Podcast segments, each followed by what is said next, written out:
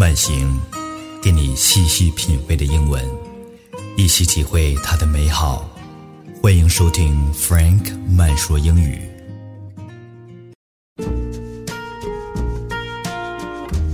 Americans place a high value on punctuality. If you make plans with someone, you should be there when you say you will. Three to five minutes early is even better because it shows that you are really looking forward to spending time with the other person.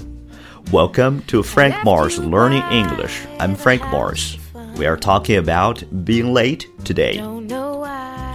Most people will allow 5 or maybe 10 minutes late, but more than that is considered bad form. Not showing up at all, called standing someone up, is considered very rude and, unless you have a very good reason, the other person may never want to make plans with you again. In American culture, the commitment to spend time with someone is more important than anything else that might happen.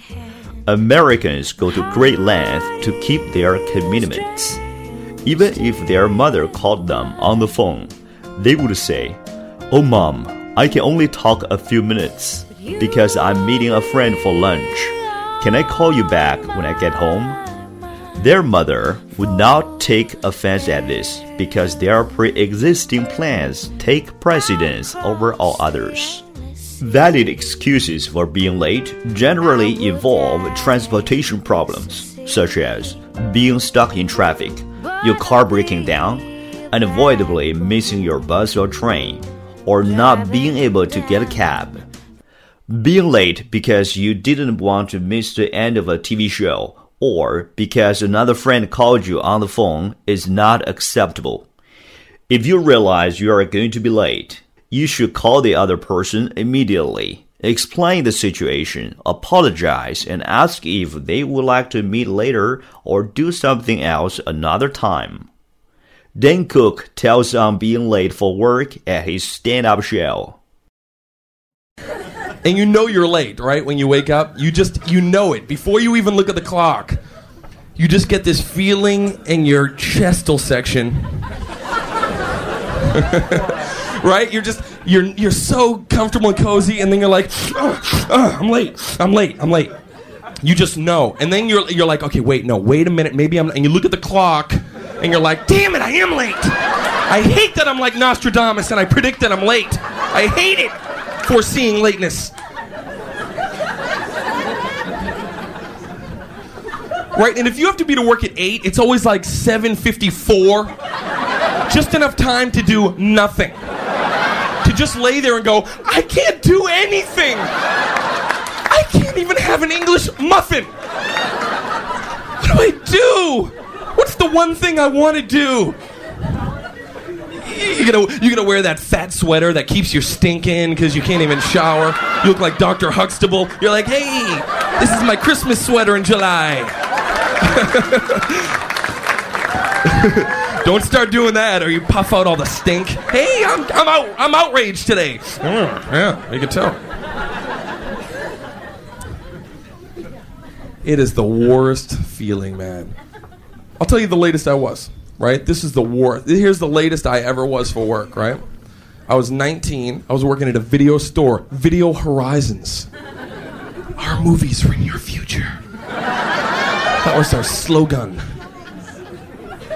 Right, so I'm an employee there, and you know, I'm just doing my job. And one day the, the manager comes up to me and he goes, Hey, Dane, guess what? Good news. Good news, sport. I was like, What? And he goes, You're the new manager of Video Horizons. Congratulations. And I said, Oh my God, all my dreams have just come true. and he took out these keys and he was super serious. My boss was really serious. He was like, this is a lot of responsibility, Dane, okay? You gotta get in here on the bright, you gotta dust off the Uncle Bucks, you gotta, you know.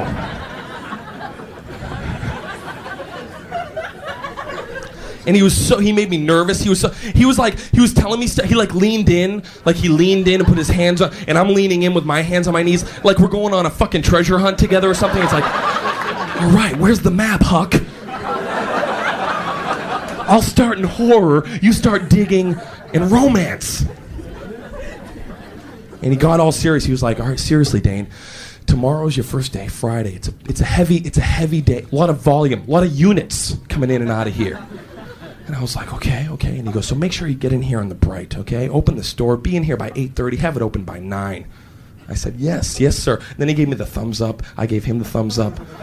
And I was all jazzed. I was I wanted to feel cool. I was like, "Hey, hey, throw the keys to me, right? Throw the keys. It'll look cool, right?" He's 3 feet away, but I'm like, "Yes." Thanks. Go home, right? I get into bed that night. I'm like, I am the new manager. Yes, okay, right? Go to sleep. All of a sudden, I wake up. I'm like, I'm late. I'm, I'm late. I look at the clock, okay? It's 1.45 in the afternoon, baby. That's like five and a half hours late. And talk about, st- I'm just staring at the clock just hoping it's gonna sprout little legs and be like, I'm just kidding. I was just being a stupid clock, playing stupid clock games. Let me set it back. don't do that, clock. I don't like when you play stupid clock games. But it did not sprout little legs. I just laid there, swearing at myself. And here's the thing there's no excuse for five and a half hours late. there's always a good lie when you're 15 minutes late. You can walk in, hey, wow, I am so sorry that I am 15 minutes. Did you, uh, my muffler was in a spark set a woman's sundress on fire. And I had to go over in a human blanket, and that's why I'm late. I am sorry I'm late. I was shot in the head. And then I had to have laser corrective surgery so the scars wouldn't show. You can't see the scar, but I was shot on the way to work. No excuse for five and a half hours late. He was waiting there for me. He's like, Where, where were you?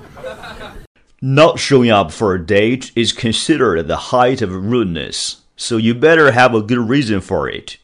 Valid reasons include death or serious illness of a close family member being in a car accident, being sick, or not having childcare due to a situation you could not have foreseen. If you must miss a date, call the other person immediately, explain what happened, and apologize repeatedly. I'm so sorry. I feel just awful about it. I hope you can forgive me. But here is what happened is a good way to start this conversation. The rule to remember is show up a few minutes early or on time. If you must be late, phone the other person at once and explain why. Do not be late repeatedly and never stand someone up unless you absolutely cannot avoid it. Question today Have you ever been late for work? What was your excuse? You're listening to Frank Mars Learning English. If you have any comments or ideas about our topic and interested in listening more, please subscribe for new shows. Thank you.